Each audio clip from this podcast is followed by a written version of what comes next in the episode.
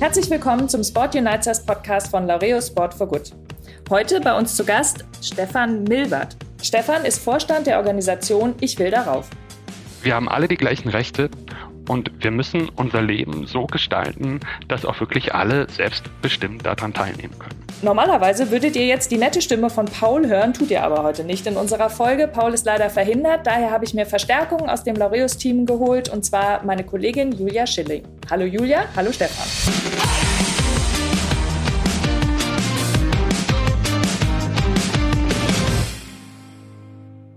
Hallo Miki, hallo Stefan, ich freue mich heute dabei zu sein. Hallo Miki, hallo Julia, vielen Dank für die Einladung.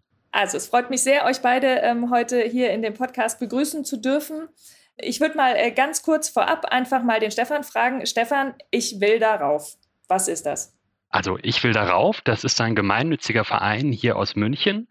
Ähm, wir bieten Klettergruppen an, wobei das Besondere ist, dass da Menschen mit und ohne Behinderung in inklusiven Gruppen gemeinsam klettern.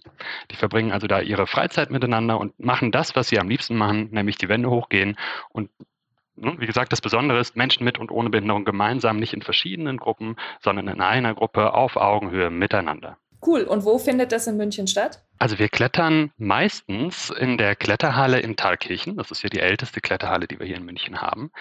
Gelegentlich machen wir dann aber auch Felsausflüge, gerade natürlich so im Sommer, und machen so die Felsen in der Umgebung von München unsicher, die man so in zwei Stunden Autofahrtradius erreichen kann und genießen dann halt die Natur. Wie kann man sich das vorstellen? Äh, Klettern ist ja jetzt nicht unbedingt, ähm, also ich würde jetzt, wenn ich an, an ein inklusives äh, Sportprogramm denke, nicht unbedingt an die Sportart Klettern denken.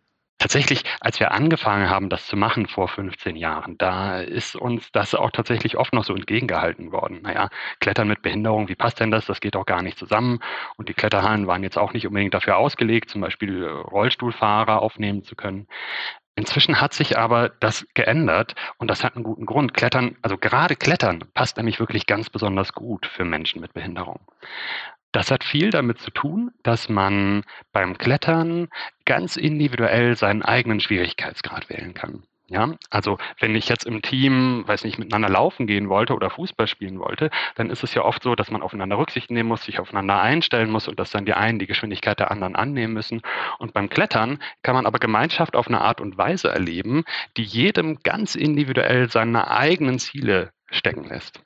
Und zwar, indem man sich die Kletterrouten raussucht, die ganz genau zu diesem persönlichen Level, zu den persönlichen Fähigkeiten passen. Leute, die vielleicht noch nicht so gut klettern können, nehmen dann die kürzeren Routen mit den großen Griffen und die anderen die komplizierteren Routen im Überhang mit so winzigen, winzigen Griffen, wo man sich dann so festkrallen muss mit den Fingerspitzen. Das ist das Schöne am Klettern, man kann ganz individuell auf die Leute eingehen und äh, jeder kann sich das raussuchen, was für ihn passt. Das hört sich ähm, äh, super an und hört sich auch ähm, gut an und auch verständlich. Wie setzt ihr das dann um? Also wie viele Kinder äh, oder Jugendliche, Kinder, wir reden von Kindern und Jugendlichen, gell? das haben wir, glaube ich, noch gar nicht gesagt. Ähm, ja, das ist bei uns so halb-halb. Also wir haben tatsächlich ein ganz gemischtes Publikum im Verein. Wir haben insgesamt so 180 Mitglieder. 100 davon, so Größenordnung, sind aktive Kletterer, die einfach als Mitglieder im Verein sind, um zu klettern. Der Rest das sind dann so Trainerinnen, Ehrenamtliche und noch so ein paar passive Mitglieder. Und von diesen 100 Kletternden bei uns, da ist wiederum so ungefähr die Hälfte weiblich, die Hälfte männlich. Es ist auch tatsächlich fast genau 50 Prozent haben eine Behinderung, die anderen 50 Prozent haben keine. Und von diesen 50 Prozent, die eine Behinderung haben, da meinen wir Behinderung wirklich ganz, ganz weit ausgelegt. Ja? Also damit meinen wir sowas wie chronische Krankheiten sind da drin. Da ist sowas drin wie Epilepsie, Muskeldystrophie. Wir haben ganz viele Menschen, die zum Beispiel mit Panikattacken zu kämpfen haben oder mit Depressionen oder mit Höhenangst. Wir haben auch Menschen, die zum Beispiel ADHS haben und, und, und. Also eine ganz große Bandbreite von verschiedenen Dingen, die man so als Behinderung bezeichnen könnte. Ob das jetzt beim Klettern tatsächlich eine Behinderung ist oder nicht, das ist dann im Einzelfall eine ganz andere Frage. Aber ne, wir sind halt ein sehr gemischtes Publikum beim Klettern. Wie, wie viel Prozent sind dann Kinder und Jugendliche? Also ungefähr die Hälfte unserer Kletternden. Wenn man so Kinder und Jugendliche zusammenrechnet, dann bilden die ungefähr die Hälfte unserer Kletternden. Und das ist auch der Teil, den Laureus fördert. Also das ist bei uns ja dann auch so, dass wir sagen, wir fördern eben die Programme, in denen die Kinder und Jugendlichen mit drin sind. Bei IWDR ist es jetzt seit etwas über zwei Jahren der Fall. Ähm, und wir suchen uns dann in, in dem Sinne die Programme aus, die wir jetzt als Förderung haben und haben euch ja da auch so kennengelernt darüber. Ähm, dass ihr die Kinder- und Jugendlichenprogramme anbietet. Was ich spannend fand, war, dass ihr ähm, am Anfang auch gleich mal gesagt habt, wir sind halt immer 50-50 bei den Kindern auch, mit und ohne Behinderung. Und dass ihr aber vor allem in München ausseht, dass ein wahnsinniger Bedarf da ist. Also ihr könntet deutlich mehr Gruppen anbieten, als ihr anbietet. Ist jetzt nicht so, dass ihr sagt, da bleibt die Hälfte der Plätze leer. Das ist genau richtig. Wir haben, ich habe gerade nochmal gefragt, wir haben aktuell 70 Personen auf der Warteliste. Also es gibt 70 Leute, die gerne bei uns klettern möchten, denen wir das aber im Moment nicht anbieten können, weil wir keine Plätze haben.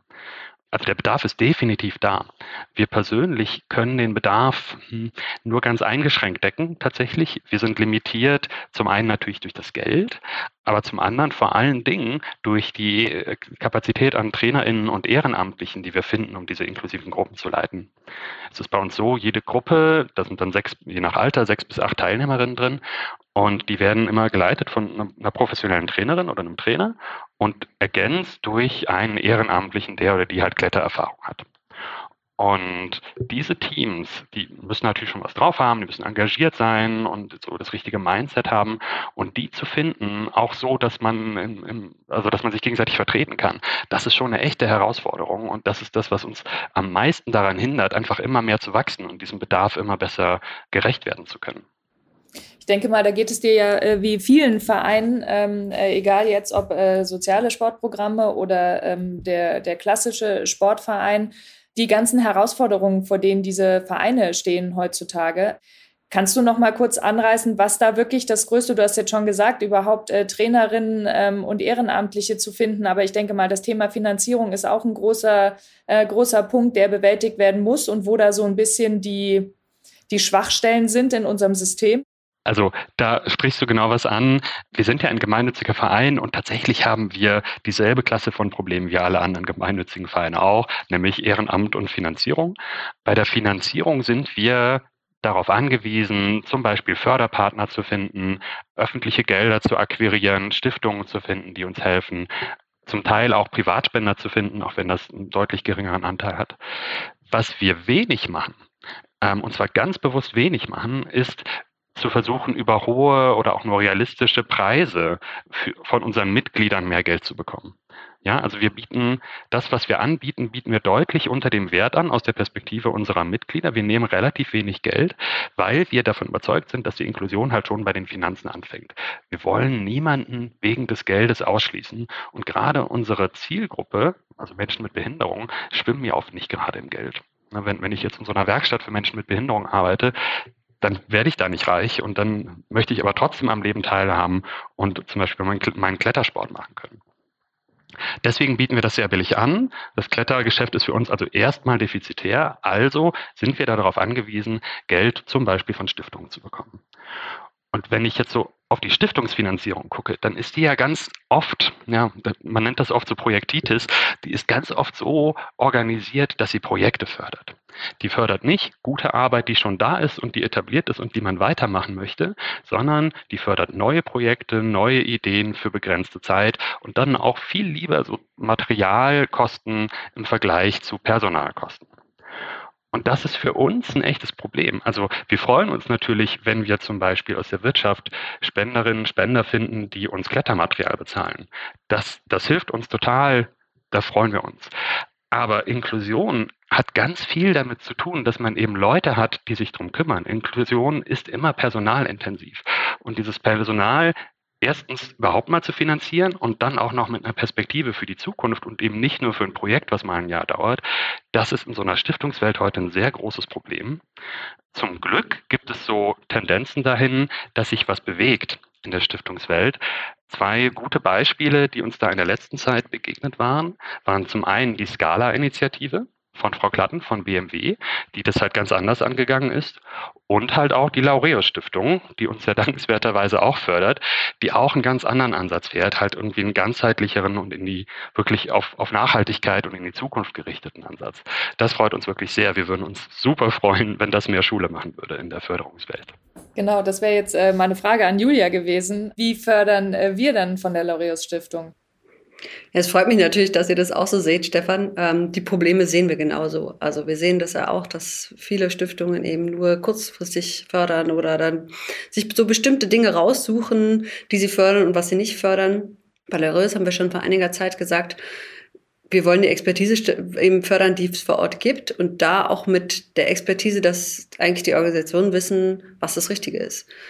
Was soll ich jetzt von meinem Schreibtisch aus sagen, ähm, wie viel Gehalt ihr euren Trainerinnen zahlt oder welche Materialien ihr anschaffen sollt oder wie viel Prozent von dem, was wir fördern, jetzt in Miete gehen darf oder nicht? Sondern es sind eben ganz oft diese gemeinen Kosten, die da niemand übernehmen will. Ne? Also die einfach nicht schön aussehen, mit denen man keine tollen Kommunikationsbilder machen kann, mit denen man irgendwie niemanden überzeugen kann, dass es wichtig ist, die aber in jedem Projekt irgendwie gebraucht werden. Und wir hoffen da natürlich mit unserem Ansatz, dass wir genau sowas abfedern können, um dann trotzdem auch weiterhin dann solche netten Spenden, wie du so schön sagst, auch aufnehmen zu können. Dass man da nicht sagen muss, nee, tut mir leid, damit können wir jetzt überhaupt nichts anfangen.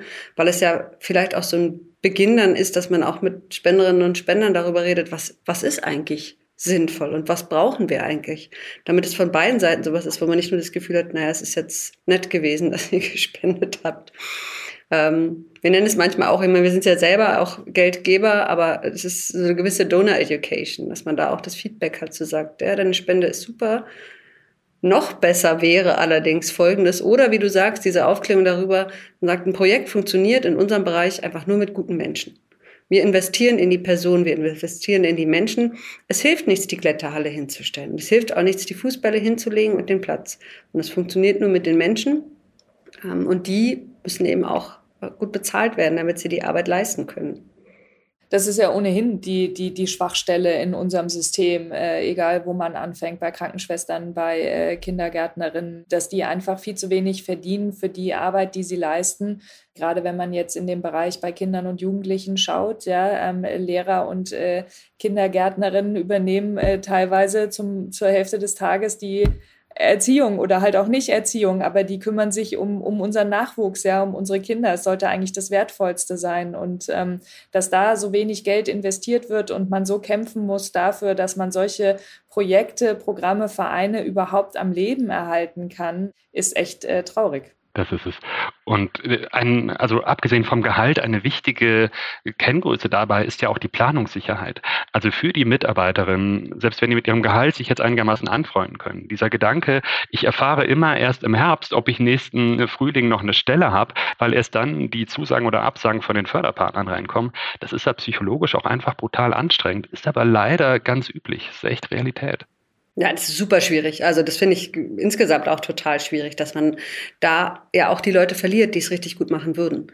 Also jeder muss einfach irgendwo schauen, wie, wie, wie man so, so seinen Lebensunterhalt auch, auch verdient. Und du hast ja dann zum Teil gar nicht die Menschen die es wirklich richtig gut machen würden. Also das sage ich jetzt nicht bei euch, aber oftmals eben in so einem ehrenamtlichen System, sondern die, die sich leisten können, es auch zu machen. Ne? Oder die ähm, andere eigentlich einen Großteil ihrer Zeit mit Arbeit verbringen, die sie vielleicht gar nicht so sehr erfüllt. Aber sie müssen sie machen, um das Geld zu verdienen, um dann ein bisschen Zeit freizuschaufeln, um die Arbeit zu machen, die sie eigentlich erfüllt, für die sie nur nicht gut genug bezahlt werden können. Komisches System. Das auf jeden Fall. Und wir werden auf jeden Fall eure Webseite, Stefan, äh, in unseren Show Notes verlinken. Und vielleicht findet sich ja der ein oder andere Zuhörer, Zuhörerin, äh, die Interesse haben an eurem tollen Verein und an eurer Arbeit und äh, vielleicht gewillt sind, euch zu unterstützen. Und zwar nicht mit Kletterseilen und Schuhen und einer, einer Halle, ähm, sondern nachhaltig und langfristig Ach, das wäre wirklich schön, wenn wir noch den einen oder anderen Interessenten oder eine Interessentin finden würden, äh, die sich vielleicht auch ehrenamtlich engagieren möchte. Ähm, bei uns gibt es auch echt ordentliche Weiterbe äh, Entschuldigung, Weiterbildungsangebote für die Menschen, die bei uns mitarbeiten möchten, von Sicherheitstraining über, weiß ich, zum Beispiel Erste Hilfe oder sogar Mental Health, First Aid Ausbildungen, die wir anbieten. Ähm, das heißt, man muss keine Sorge haben, nicht gut genug zu sein. Man sollte natürlich klettern können auch Vorstiegsklettern können. Und ansonsten sollte man einfach die richtige Einstellung mitbringen, offen auf Menschen zugehen können und sich insgesamt dafür einsetzen wollen, dass wir alle in einer gleichberechtigten und äh, für alle gerechten Gesellschaft äh, leben. Mich würde noch interessieren, du bist selber ja auch ehrenamtlich. Der Vorstand ist ehrenamtlich. Wie bist du dahin gekommen? Also ich klettere selber seit 20 Jahren. Ich habe in meinem Studium angefangen zu klettern, einfach so, weil das ein Kumpel von mir vorgeschlagen hat und bin dann dabei hängen geblieben. Es ist irgendwie ein Sport, der mich sehr erfüllt und mir auch körperlich sehr gut tut. Und dann bin ich vor ungefähr 13 Jahren nach München gezogen, habe dann hier ein, durch eine Kollegin vermittelt einen Kletterpartner gefunden und wie sich herausstellte, war der halt ehrenamtlich in irgendeinem so Kletterverein, bei dem ich dann aber erstmal nichts weiter gelernt habe. Und der musste dann ein paar Monate später aus irgendeinem Grund, irgendwas Berufliches, musste der halt aufhören, sein Ehrenamt hier wahrzunehmen und hat mich gefragt, ob ich die Stelle von ihm dann nicht übernehmen wollte. Habe ich gemacht und mich dann als ehrenamtlicher Betreuer von so einer Kindergruppe wiedergefunden mit sehr quirligen, sehr vielfältigen Kindern, die wirklich auch sehr fordernd waren, äh, wo aber wirklich absolut immer was los war und wo wir halt äh, uns alle dabei, äh, einfach alle eine gute Zeit hatten beim Klettern und uns dabei unterstützt haben, die Wände hochzukommen. Thema Inklusion. Wie hast du das äh, zu Beginn oder bei deinem ersten, ähm, ersten Training dort aufgenommen oder wie ist es dir begegnet? Oder wie bist du dem Thema Inklusion begegnet? Also ich muss sagen, ich bin so ein bisschen vorbelastet, was das angeht. Auch als ich aufgewachsen bin, waren meine Eltern gerade so beim Thema Menschen mit Behinderung immer schon sehr aktiv. Die haben irgendwie so, so bei der katholischen Arbeitnehmerbewegung, bei der Lebenshilfe, waren die sehr aktiv, gerade für Menschen mit Behinderung und haben so alle möglichen Dinge versucht, damit das irgendwie Thema wird, im Ort wird und im Leben der Menschen einfach in der Gemeinde total präsent war. Ich war dann auch entsprechend auf einer Schule, die hieß damals integrative Schule in den 90ern, da hat man ja noch nicht von inklusiven Schulen gesprochen. Und auch auf der Schule waren halt 10 Prozent Menschen mit Körperbehinderung. Und insofern war so der Umgang ne, von, von Menschen mit und ohne Behinderung gemeinsam, der war für mich einfach überhaupt nichts Neues, sondern im Gegenteil schon so gelebte Realität, als ich dann hier in, in der Kletterhalle dann quasi angekommen war. Ich habe mich einfach sehr gefreut, das hier wiederzufinden, was ich aus, aus meiner Zeit vorher schon kannte. Genau, das heißt, du hattest vorher schon das Thema Inklusion in deinem Leben war schon, war schon präsent und wurde von deinen Eltern auch gelebt, aktiv gelebt. Wie nimmst du Kinder wahr, die jetzt ohne Behinderung in, ähm, in eine Kletterstunde kommen? Äh, wie gehen die auf die Kinder zu? Und siehst du einen Unterschied zwischen Erwachsenen und Kindern in der Reaktion auf Menschen mit Behinderung? Das ist eine gute Frage. Und bei uns in den Klettergruppen müsste ich ehrlich sagen, nein, ich sehe da keinen Unterschied, weil so gut wie nie die Behinderung überhaupt auch nur Thema ist. Ja, also zwar, wenn wir jetzt hier mit euch zum Beispiel einen Podcast aufnehmen oder sonst irgendwelche Arbeit in der Geschäftsstelle oder im Vorstand machen, dann reden wir natürlich ganz viel über Inklusion und messen alle unsere Entscheidungen daran, wie inklusiv die sind. Aber abgesehen davon, in den Kletterstunden ist Inklusion nicht das, was wir machen, sondern Inklusion ist das, wie wir es machen. Das, was wir machen, das sind nämlich die Klettergruppen. Die Leute sind bei uns, weil sie gerne klettern. Und wenn man klettert, so wie wir das veranstalten, dann lässt man die Behinderung am Boden, klettert einfach rauf, so gut wie es geht. Vielleicht braucht man Hilfsmittel, manche Leute brauchen Hilfsmittel oder sonst irgendwelche Unterstützung. Dann bekommen sie die halt, aber abgesehen davon interessiert sich niemand dafür, wer, wer eine Behinderung hat und wer nicht, oder wer vielleicht mit Panikattacken zu tun hat und wer nicht. Es geht einfach ums Klettern. Und so behandeln sich die Leute dann auch gegenseitig. Du hast damit eine perfekte Definition ja gerade geleistet für Sport for Good. Also dass es nicht darum geht, dass wir den Sport eben einsetzen, um Sport zu machen, sondern dass der Sport die Methode ist, um eigentlich dabei was anderes zu erreichen. Und das ist ja das, was wir auch gerade beim Inklusionsbereich immer sehen, dass wir sagen, hier ist ein Sportprogramm, da geht es nicht nur darum, dass Menschen gemeinsam klettern, sondern wir können dadurch auch zur Inklusion in der Gesellschaft beitragen. Was glaubst du, ist denn euer Beitrag dann außerhalb der Halle? Wie, wie kommt das an und wie könnt ihr eure Fühler noch weiter ausstrecken? Oh, also das ist eine Frage, die uns tatsächlich sehr bewegt. Also gerade wie das ankommt, die Frage können wir am besten beantworten mit so Anekdoten von unseren Mitgliedern. Und inzwischen auch mit einer Wirkungsanalyse, äh, die die Ludwig-Maximilian-Universität in München gemacht hat. Vielleicht erstmal zu den Mitgliedern, da weiß ich nicht, die Familie Bauer zum Beispiel, die hat einen Sohn, der eine deutliche Behinderung hat, mit einer Störung aus dem Autismus-Spektrum, die ziemlich ausgeprägt ist. Also man sieht ihm das auch wirklich an. Und die jüngere Schwester hat zum Beispiel sehr darunter gelitten, wie der so behandelt wurde in der Gesellschaft, in der Schule, ne, beim Einkaufen und, und, und, wenn Leute starren, wenn es immer nur um das Thema Behinderung geht. Und dann haben die sich halt angemeldet in der Klettergruppe und da war das halt nicht so, sondern da erlebt man einfach einen normalen Umgang auf Augenhöhe miteinander. Und dieses Gefühl, dieses Gefühl der Normalität kann eine echte Entlastung für solche Familien sein. Ne? Dass man nicht immer nur irgendwie versucht, dagegen anzureden, gegen die Diskriminierung, die man irgendwie vielleicht an anderen Stellen der Gesellschaft erfährt, äh, sondern dass man einfach fühlen und erleben kann, Es gibt Bereiche, da ist es ganz normal, da ist Vielfalt der, der quasi der Ausgangszustand und nicht irgendwas, was man herbeidiskutieren muss. Natürlich auch für das Individuum, also für die Person selber, die hat dann plötzlich auch, wenn ich jetzt als Person mit Behinderung klettern gehe, habe ich natürlich zum Beispiel auch auf dem Schulhof plötzlich spannende Dinge zu erzählen. Vom letzten Felsausflug, was ich da nicht alles geschafft habe. Und dann geht es halt da in den Gesprächen nicht um meine Behinderung, sondern es geht darum, was ich nicht Cooles geleistet habe und was ich nicht Tolles erlebt habe. Und das ist natürlich toll für mein Selbstbewusstsein, das ist einfach toll für die Kommunikation das, das macht wirklich was aus. Das kann man also aus der, aus der Kletterhalle oder von dem Felsausflug kann man das super übertragen in das Leben außerhalb des Kletterns. Ja, und du hast ja eben schon gesagt, sie erleben da eine Normalität, die aber außerhalb der Kletterhalle leider keine Normalität ist. Ähm, wenn ich, du hattest vorher Berührungspunkte auch schon. Ich muss jetzt von mir persönlich sagen, ich bin lange, bis ich angefangen habe zu arbeiten, auch durchs Leben gegangen, ohne dass es viele Berührungspunkte mit Menschen mit Behinderung gab, einfach weil es aktuell in Deutschland noch vieles so nicht inklusiv und separat läuft. Also die Schule ist ja immer das beste Beispiel. Ich habe mal nachgeschaut, ich glaube, die Inklusionsquote liegt bei 3,3 Prozent. Das ist äh, verschwindend gering. Und so kommt es mir eben auch ganz oft vor. Dadurch, dass diese Berührungspunkte nicht da sind, gibt es Vorbehalte, es gibt Ängstlichkeiten. Es ist ja vor allem auch oftmals so eine Angst, so was nichts falsch zu tun. Gar nicht aus irgendwie einem böswilligen Gedanken, sondern eine Unsicherheit von allen Seiten. Wie bekommt man die jetzt auch noch weiter vermittelt, wenn man es jetzt nicht schafft, alle in eine inklusive Klettergruppe zu bekommen? Also das ist eine gute Frage. Ich würde erstmal der Diagnose zustimmen, dass wir da noch echt als Gesellschaft einen weiten Weg gehen müssen und das Schulsystem ist natürlich eine der Stellen, wo es viel zu tun gibt, aber wo das auch wirklich noch ganz große Herausforderungen beinhaltet. Aber so in Alltagssituationen, in, in Freizeitsituationen, da, da kann man auch mit geringen Mitteln schon so viel erreichen, dass man eben nicht zum Beispiel, wir reden jetzt mal von Menschen mit Behinderung, Inklusion geht ja eigentlich auch weit darüber hinaus, zum Beispiel ähm, bezogen auf andere Religionen, Herkünfte, Altersklassen, ähm, sexuelle Orientierung, solche Dinge. Das ist ja alles eingeschlossen in das große Thema Inklusion.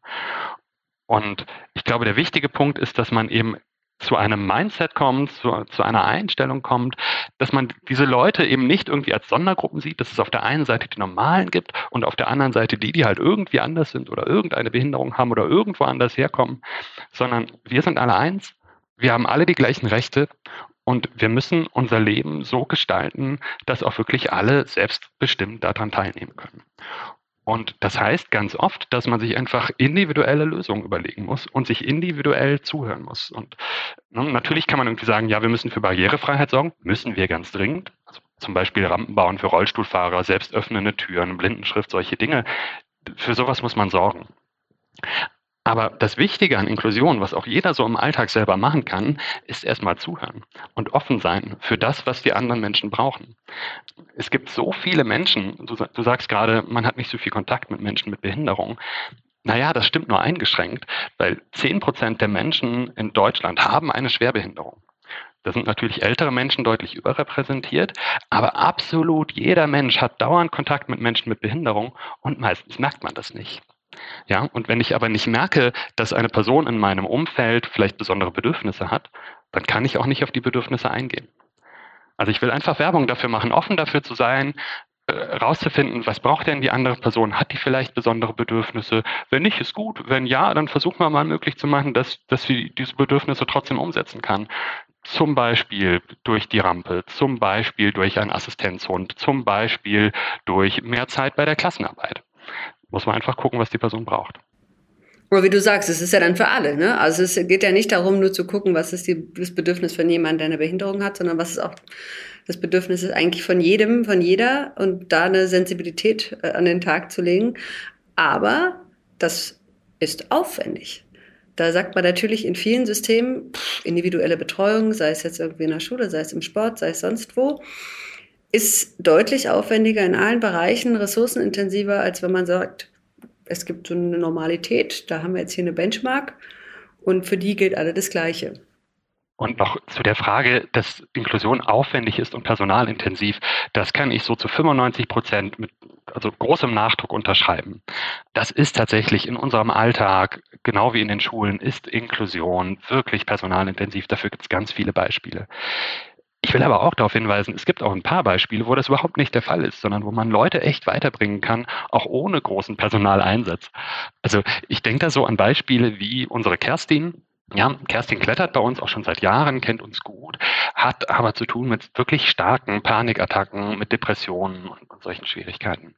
Und das ist natürlich, wenn man Angst hat, wenn ich jetzt klettern gehe, dann bekomme ich vielleicht so eine Panikattacke, kriege keine Luft mehr und äh, falle so in mich zusammen. Es ist wirklich eine sehr beängstigende Vorstellung. Jetzt hat Kerstin aber so einen kleinen Hund, ne, so ein Hündchen im Handtaschenformat, den sie jetzt auch wirklich in die Kletterhalle mitbringen darf was wir für sie erreicht haben. Und dieses Hündchen kann in dem Fall, dass sie so einen Anfall hat, sie beruhigen und sie wirklich wieder runterholen, die Atmung normalisieren und sie, sie einfach wieder zurück in das normale Leben holen, wenn so eine Panikattacke kommt. Und ja, wir brauchten dafür eine Sondergenehmigung der Kletterhalle. Der Alpenverein hat aber wirklich sehr nett mit sich reden lassen und hat uns diese Genehmigung dann am Ende gegeben. Und das ist jetzt was, was wirklich niemanden was kostet. Ähm, wir müssen jetzt nicht einen krassen Personalaufwand dafür fahren, sondern man hat einfach mal auf die Bedürfnisse von so einer Person geguckt, festgestellt, was sie braucht und versucht, das möglich zu machen. Und jetzt kann sie mit uns klettern und weiß, falls doch mal eine Panikattacke kommt, dann, dann kriege ich Hilfe, dann habe ich einen Weg daraus und das ist so viel wert. Laureus ist ja Partner von den Special Olympics und die ähm, Special Olympics finden ja in diesem Sommer in ein paar Wochen in Berlin statt. Glaubst du, Stefan, dass ähm, so ein Event, ein sehr, sehr großes Event ähm, in, der, in der Hauptstadt in Deutschland ähm, irgendwas bewegen kann äh, zum Thema Inklusion? Also ich würde sagen, ja. Ich finde zwar, dass sich das Inklusionsverständnis, was hinter so einer Veranstaltung wie den Special Olympics steckt, und das, was wir aber Ich will darauf haben, das unterscheidet sich schon. Ja, das kann man sehen. Aber die Menschen unterscheiden sich ja auch.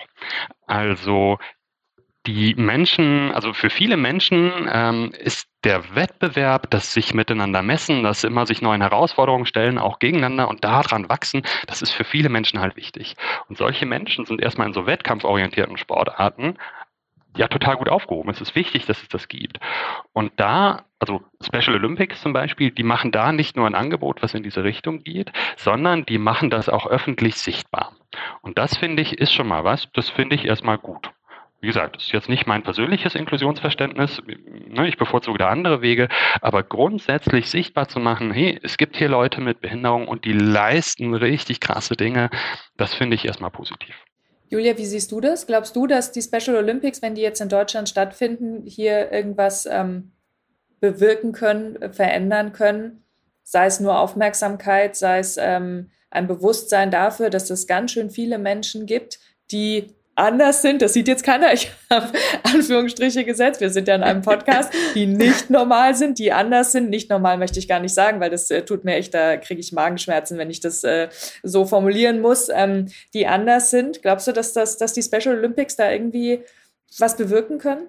Ich glaube schon, dass diese Sichtbarkeit total wichtig ist, wie du sagst, ähm, Stefan auch. Das ist eben ein ganzer Bereich, der oftmals so unsichtbar ist. Es ist auch ein Thema, was jetzt auf politischer Ebene ja nicht so viel Aufmerksam Aufmerksamkeit bekommt und dadurch auch nicht so viel Geld bekommt. Also wenn man in die Richtung einfach denkt und sagt, hey, hier ist ein Bereich, der ist wichtig, da gibt es total viele Menschen, auch wenn ihr es nicht seht. Und äh, es macht Spaß und es ist eine schöne Sache und es bringt die Menschen zusammen in so einem positiven Kontext, ne? dass man nicht immer nur sieht, wo sind die Probleme, wo sind die Herausforderungen, wo gibt's noch die Barrieren, sondern äh, diesen freudigen Moment und den Spaß auch mitnimmt und sagt, das ist ein gesellschaftlich wichtiges Thema und es ist jetzt sichtbar in einem, für einen kurzen Zeitraum vielleicht nur, aber es hat zumindest mal irgendwo bei Menschen angedockt auf irgendwelchen Ebenen. Und wenn die das schon mal mitnehmen, dann in ihren äh, in ihr Denken und vielleicht einfach ähm, eine gewisse Sensibilität dann auch entwickeln, dann haben wir wahrscheinlich schon eine ganze Menge erreicht mit sowas.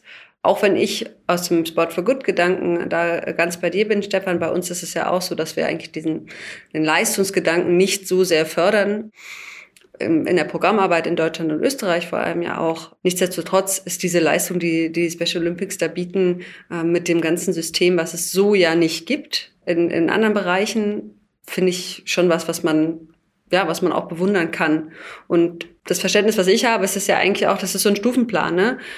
würden, wären die Vereine inklusiver, dann bräuchte es dieses eigene Event nicht. Wäre es Normalität, dass Menschen mit und ohne Behinderung in jeglichem Wettkampf einfach mit dabei sind, dann bräuchte es kein eigenes separates Event wieder. Also diese, diese Separierung, die, die ist ja auch wieder systembedingt in dem Sinne. Und, und vielleicht ist es dann unsere Aufgabe auch zu sagen, es geht nicht darum, hier nochmal eine Parallelstruktur irgendwo zu schaffen, sondern schaut hin, wir brauchen aktuell eine Parallelstruktur, weil es nichts anderes gibt oder weil das System so ist. Aber vielleicht kann man gemeinsam nochmal eine Vision erdenken, wie auch im Sport als so ein Teil der gesellschaftlichen, der gesellschaftlichen Teilhabe und der Gesellschaft schon mal auch ein Zeichen gesetzt werden kann, wie es, wie es anders funktioniert.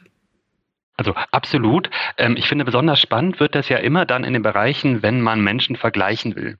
Also wenn man irgendwie Menschen vergleichen will, indem man einen Wettbewerb daraus macht, dann muss man nämlich plötzlich anfangen, sich, sich Fragen zu stellen wie, naja, muss ich jetzt Menschen mit und ohne Behinderung irgendwie anders bewerten? Und äh, das wird irgendwie schnell kompliziert.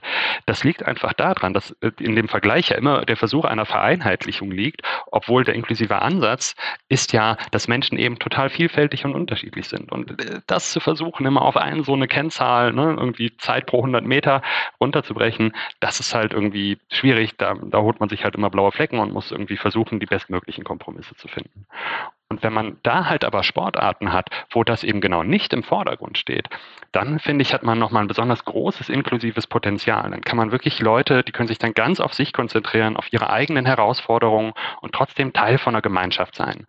Und das finde ich ist eine der großen Möglichkeiten des Sports. Genau auch jenseits des Wettbewerbsgedankens irgendwie Leute zusammenzubringen und sich quasi nur mit, mit den eigenen Herausforderungen und der eigenen Verbesserung zu beschäftigen. Und wir haben bei uns in der Arbeit ja auch im Grunde immer diese beiden Lager, nennen sich jetzt mal, ja, oder die beiden Seiten. Ne? Und du hast es ja ganz oft auch bei Elternteilen, das, was ich zumindest mitkriege, dass du den einen große Gruppe hast, du sagst, inklusiv ist das Richtige, wir müssen es schaffen, als Gesellschaft irgendwie zusammenzuarbeiten. Und die anderen sagen, mein Kind geht da unter. Ne? Mein Kind leidet darunter. Ich möchte was, was irgendwie separat ist und was eigenständiges ist. Und ich, ich würde mir da gar kein Urteil erlauben selber. Ich glaube, da muss auch jeder für sich irgendwie das finden. Und wie du sagst, ist eine was jetzt auch die Special Olympics machen, ist genau für die Gruppe, die das braucht. Und dann gibt es aber noch eine ganz große Gruppe, genauso wie es die in anderen Vereinssportarten gibt, die möchte sportlich aktiv sein, die möchte aber keinen Wettbewerb. Und das aufzufangen, ist einfach nochmal eine ganz, ganz andere Aufgabe, glaube ich. Machen wir doch kurz einen Break. Wir haben nämlich zwei Kategorien in unserem Podcast und die erste Kategorie, zu der wir jetzt kommen, ist unser Dingster Bumster von Laureus. Ich spiele jetzt drei Begriffe vor ähm, du musst nicht sofort antworten, du kannst dir die drei Begriffe anhören und dann ähm, kannst du uns bestimmt den Begriff, den wir suchen, nennen. Das ist das Dingster Bums von Laureus. Das Wort gibt es in verschiedenen Sportarten. Es gibt Menschen, die wo das regelt in den Sportarten. Zum Beispiel Schiedsrichter. Wenn man sich daran hält, sind alle Spieler glücklich. Ich tippe auf Fairness. Ja, ja, eigentlich schon. Also oder, fair. Oder Regeln? Nee, fair. Fair, okay. fair war es, aber fair, Fairness ist genau. Herzlichen Glückwunsch. Sehr gut geraten. Ich weiß nicht, ob ich so gut erkannt hätte. Ich finde es so schön, dass er auch sagt, wenn man sich daran hält, sind alle glücklich. Ja? Was ist Fairness? Fairness, Fairness ist Glück. Das finde ich eine total schöne Aussage. Es macht Menschen glücklich, wenn man sich selber fair behandelt fühlt und wenn man andere fair behandelt. Das finde ich eine tolle Aussage auch von einem Kind. Also A, liebe ich diese Kategorie so, weil man als Erwachsener mit seinen verkopften ähm, äh, Jahren, die man schon so hinter sich hat und Begriffe, die man so übereinander legt und einfach viel zu verkopft an manche Begriffe rangeht, ähm, wenn die von Kindern erklärt werden, dann werden die so einfach und logisch erklärt und man ähm, erkennt manchmal auch, was eigentlich wirklich wichtig ist für die Kinder oder was, was für die Kinder hinter diesem Begriff steht. Und ich finde nämlich auch, dass Kinder ja auch äh, in der Begegnung ähm, mit äh, Menschen mit Behinderung viel lockerer und entspannter umgehen als äh, wir Erwachsene. Also ich habe es ganz oft erlebt, äh, wenn man äh, wenn man auf Menschen mit Behinderung trifft, dass andere Erwachsene ich nehme mich jetzt davon aus, weil ich schon häufig bei Programmen war, die mit äh, Kindern mit Behinderung zusammenarbeiten und ich mich auch selber dabei erwischt habe, wie ich am Anfang da stand und dachte, oh Gott, was mache ich denn jetzt? Wie reagiere ich denn jetzt? Ja, hoffentlich, hoffentlich mache ich nichts falsch. Und mit diesem Gedanken, hoffentlich mache ich nichts falsch, macht man alles falsch, weil man total verkrampft ist. Und Kinder haben das eben nicht. Beobachtest du das auch? Deswegen hatte ich dich danach gefragt, wie der Unterschied zwischen Kindern und Erwachsenen in dem Programm, wenn die zusammen klettern. Also ich finde das ab, äh, ausgesprochen plausibel, muss aber, wenn ich ehrlich bin, sagen, dass ich das nicht beobachte. Wir haben ja feste Klettergruppen. Ne? Da, da, klettern Menschen äh, halt oft über Jahre zusammen in festen Gruppen und es können sich Freundschaften und Beziehungen entwickeln. Ähm, es gibt also nicht den Moment, wo regelmäßig Leute aufeinandertreffen, wie in einer neuen Gruppe immer neu zusammenwürfeln müssen und erstmal feststellen müssen, wie man überhaupt miteinander redet. Sondern meistens kommen immer, kommt immer mal nur eine Person neu dazu und ähm, das, diese soziale Dynamik, die da drin steckt, dass man sich kennt und dass man schon aufeinander eingespielt ist, die bricht irgendwie nie so ganz auf. Und deswegen würde ich schon sagen, in, in unserer persönlichen Erfahrung, da ist das erstmal unproblematisch in der Halle. Ich nehme natürlich schon wahr, wenn auch mit, mit sinkender Tendenz, dass wenn wir mit Menschen mit sichtbarer Behinderung in der Kletterhalle sind, dann gucken schon manchmal Leute. Ne? Also würde ich sagen, gerade auch die Erwachsenen. Oder wenn zum Beispiel noch ein Schritt drauf, wenn so eine Person mit Behinderung nicht nur als kletternde Person auftritt, sondern als sichernde Person. Das ist für uns auch eine Selbstverständlichkeit. Jede, jeder Mensch, der sichern kann, darf und soll auch bei uns sichern. Da sieht man schon manchmal, wie sich so die Köpfe drehen und die Stirnen runzeln. Aber so bei uns aus dem Vereinsleben heraus ist es halt tatsächlich Normalität und das trifft sowohl auf Kinder als auch auf Erwachsene zu. Habt ihr schon mal Projekte gemacht? Also jetzt sage ich wirklich Projekte, wo ihr versucht habt, äh, jetzt für Veranstaltungen zum Beispiel eine Regelschule und eine Förderschule zusammenzubringen. Ich muss dazu sagen, aktuell weiß ich gar nicht genau, wie es ist im Schulsystem. Ob es überhaupt noch Förderschulen darf es ja eigentlich gar nicht mehr geben, aber es gibt sie, glaube ich, noch, oder? Also es gibt ja diese Behindertenrechtskonvention der Vereinten Nationen und die schließen die Förder- oder, Regel, äh, Förder oder Sonderschulen nicht komplett aus, aber sie sagen, dass der Normalfall sein soll, dass alle, egal ob mit oder ohne Behinderung, eine Regelschule besuchen. Und da, das haben wir als, als Land, genau wie irgendwie 182 andere Länder, haben das zwar unterschrieben und, und rechtsgültig gemacht, aber das heißt überhaupt nicht, dass in den letzten 15 Jahren das irgendwie auch nur ansatzweise eingetreten wäre.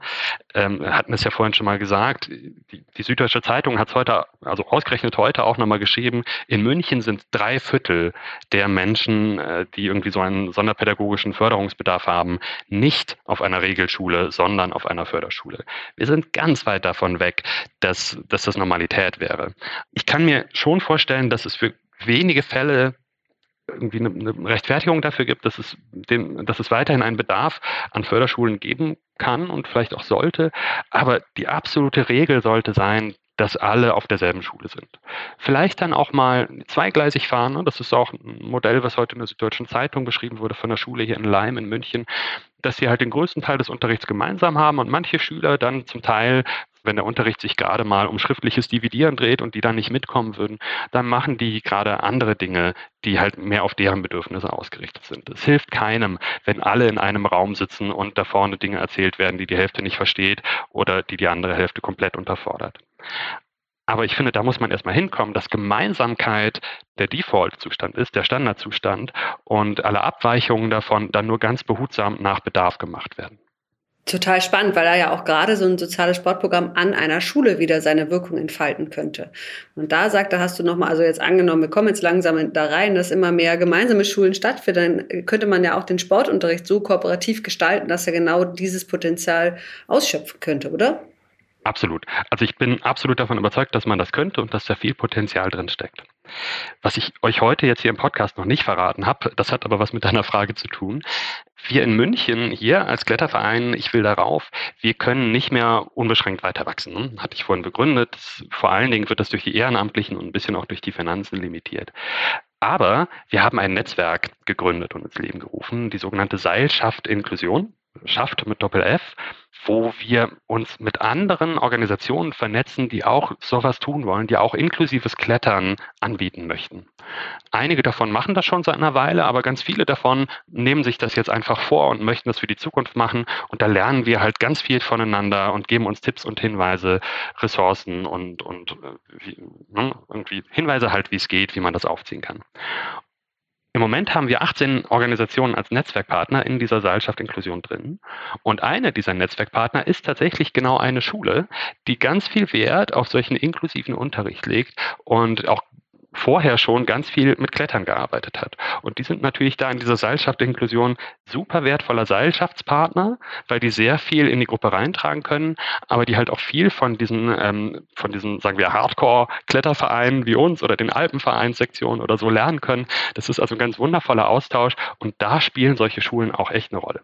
Ist es hier in München?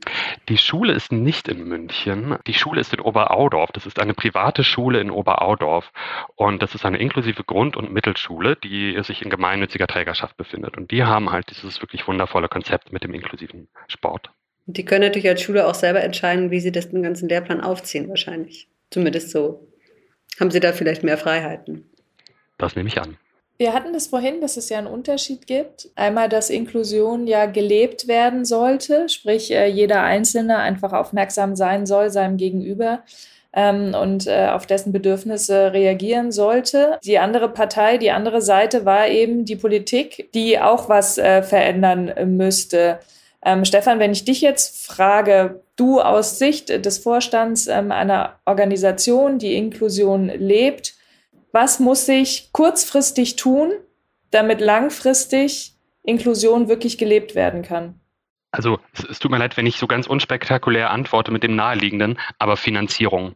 Es gibt so tolle Angebote und damit meine ich nicht nur uns, es gibt so viele tolle Angebote, auch in München, auch in ganz vielen anderen Städten, die alle vor sich hinkrebsen, die so viel zu dem gesellschaftlichen, inklusiven Leben beitragen.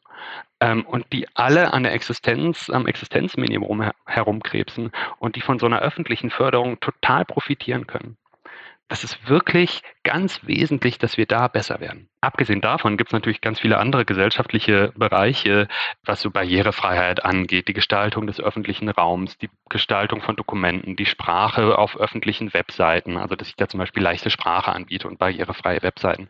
Es gibt also wirklich einen ganz großen Katalog von Dingen, den so die öffentliche Hand im Einflussbereich hat und wo es noch viel Luft nach oben geht, sich zu verbessern. Glaubst du, dass es ähm, genügend Menschen gibt oder Organisationen, die eben äh, diese Bedürfnisse äußern an den richtigen Stellen? Oder glaubst du, dass die, die Stimme für euch, äh, für solche Programme, für solche Projekte ähm, zu schwach sind?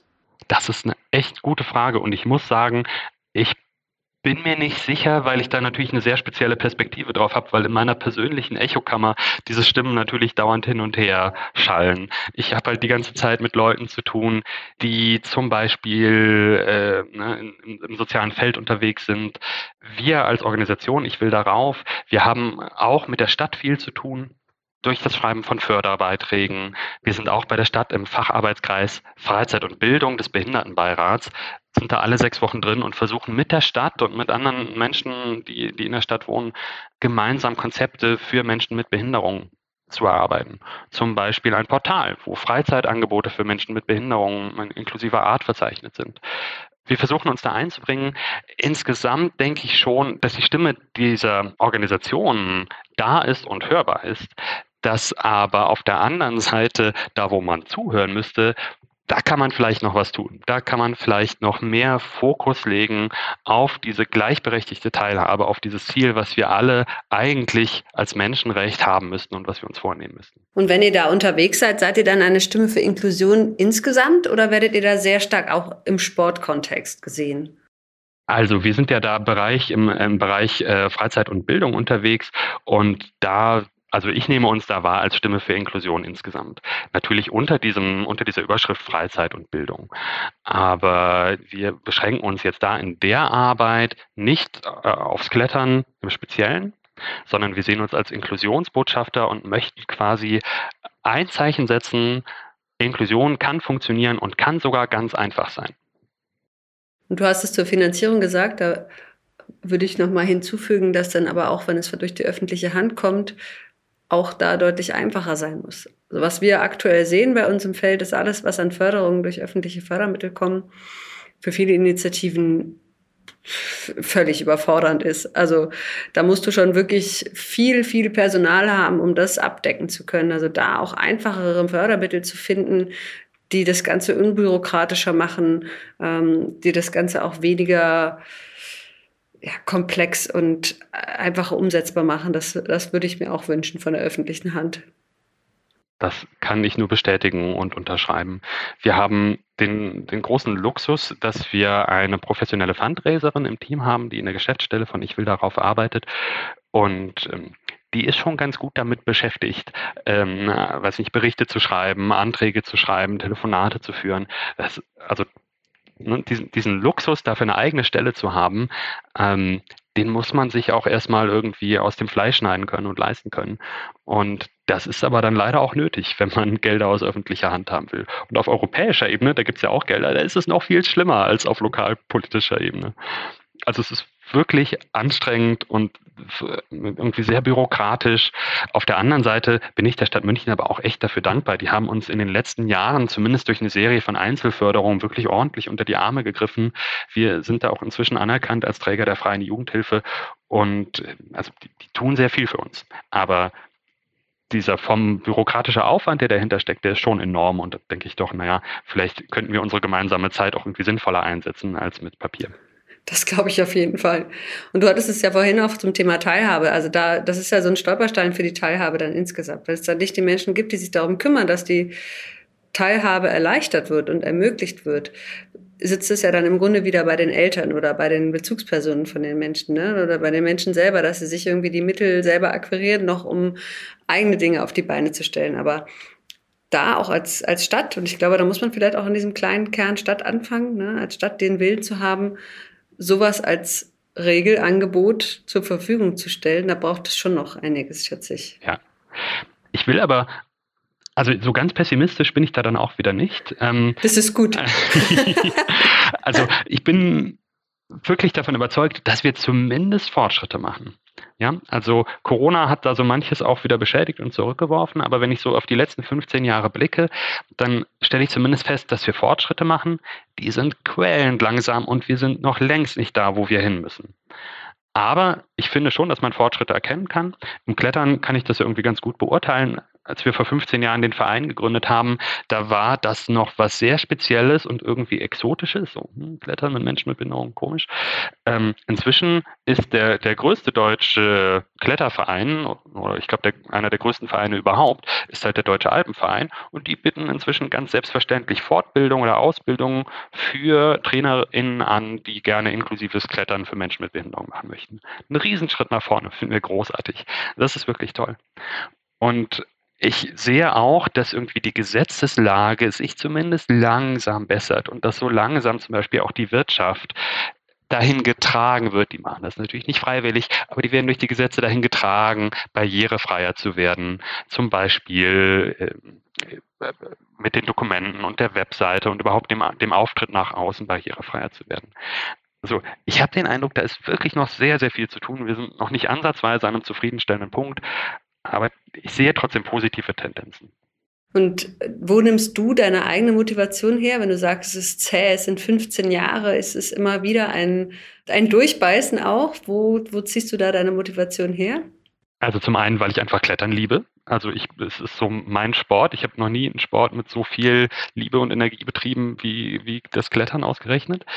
Zum anderen, naja, ihr kennt das vielleicht, irgendwann ist auch der Freundeskreis irgendwie sehr darauf eingestellt. Ne? So, wenn, wenn man so ein Hobby hat, was man intensiv betreibt, dann filtert man, äh, ist man irgendwann so in dieser Kletterblase drin und kennt lauter tolle Menschen, die was mit Klettern zu tun haben. Und das hält einen natürlich schon bei der Sache. Was mich aber speziell beim IWDR hält, sind wirklich diese Erlebnisse mit den Kletternden und mit auch natürlich den TrainerInnen und den Ehrenamtlichen. Diese, diese Anekdoten, ein paar habe ich vorhin genannt, wo man einfach merkt, wow, hier hat diese, diese Kleinigkeit, die wir tun, hat für irgendeinen Menschen wirklich eine große Wirkung entfaltet und wirklich spürbar was verbessert. Das ist einfach ein richtig schönes Gefühl und ähm, also das, das äh, ich weiß nicht, ich, ich strahle jedes Mal, wenn ich an diese Geschichten denke und, und freue mich dann einfach aufs nächste Mal, wenn wir uns wieder treffen zum Klettern.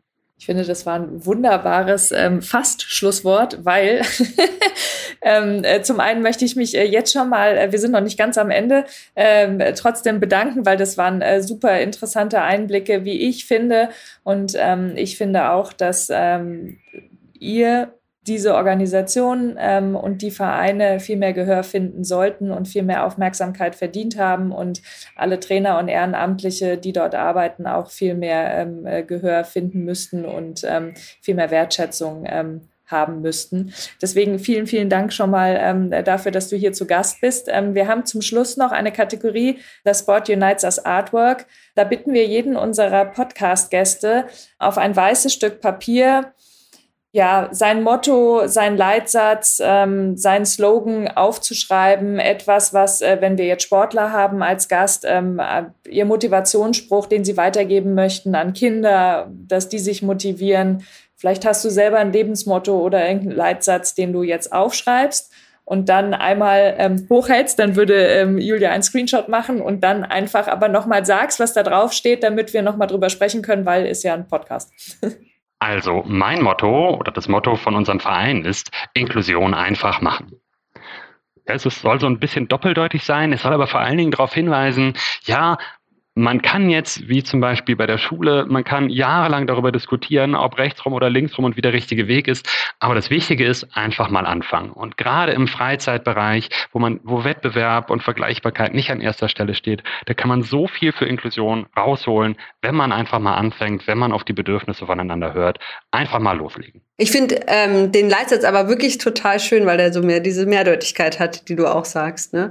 Dass es für alle einfacher ist dass man nicht das Gefühl hat, es ist beschwerlich und es ist was mühsam und ich muss das irgendwie, weil irgendjemand von mir erwartet, dass ich es habe, sondern es allen einfach zu machen. Da sind wir ja auch wieder bei der Barrierefreiheit. In, in alle Richtungen es einfach zu machen, das finde ich auch ein sehr schönes Motto. Dann würde ich doch sagen, ist das jetzt ein schönes Schlusswort? Wunderbar. Jetzt gibt es einen kleinen Hinweis in eigener Sache. Wie ihr mitbekommen habt, ist Laureo Sport for Good eine gemeinnützige Stiftung und ohne Partner und Sponsoren können wir unsere Arbeit und die Unterstützung für benachteiligte Kinder und Jugendliche nicht leisten. IWC Schaffhausen ist langjähriger Global Partner von Laureo Sport for Good und unterstützt fortan unseren Podcast. Die Schweizer Uhrenmarke bringt jedes Jahr eine Sonderedition zugunsten von Laureus raus und hat aktuell ihre neueste Uhr veröffentlicht. Es ist bereits die 15. Sonderedition und in diesem Jahr gibt es eine Pilot's Watch Automatic Edition Laureus Sport for Good. Ganz stilecht im typischen Laureus Blau und zwar diesmal nicht nur das Ziffernblatt, sondern auch das Armband. Mehr über die Uhr und über unsere Partnerschaft mit EWC Schaffhausen findet ihr in den Show Notes. Der Sport Unites Podcast von Laureus ist eine Produktion von Maniac Studios.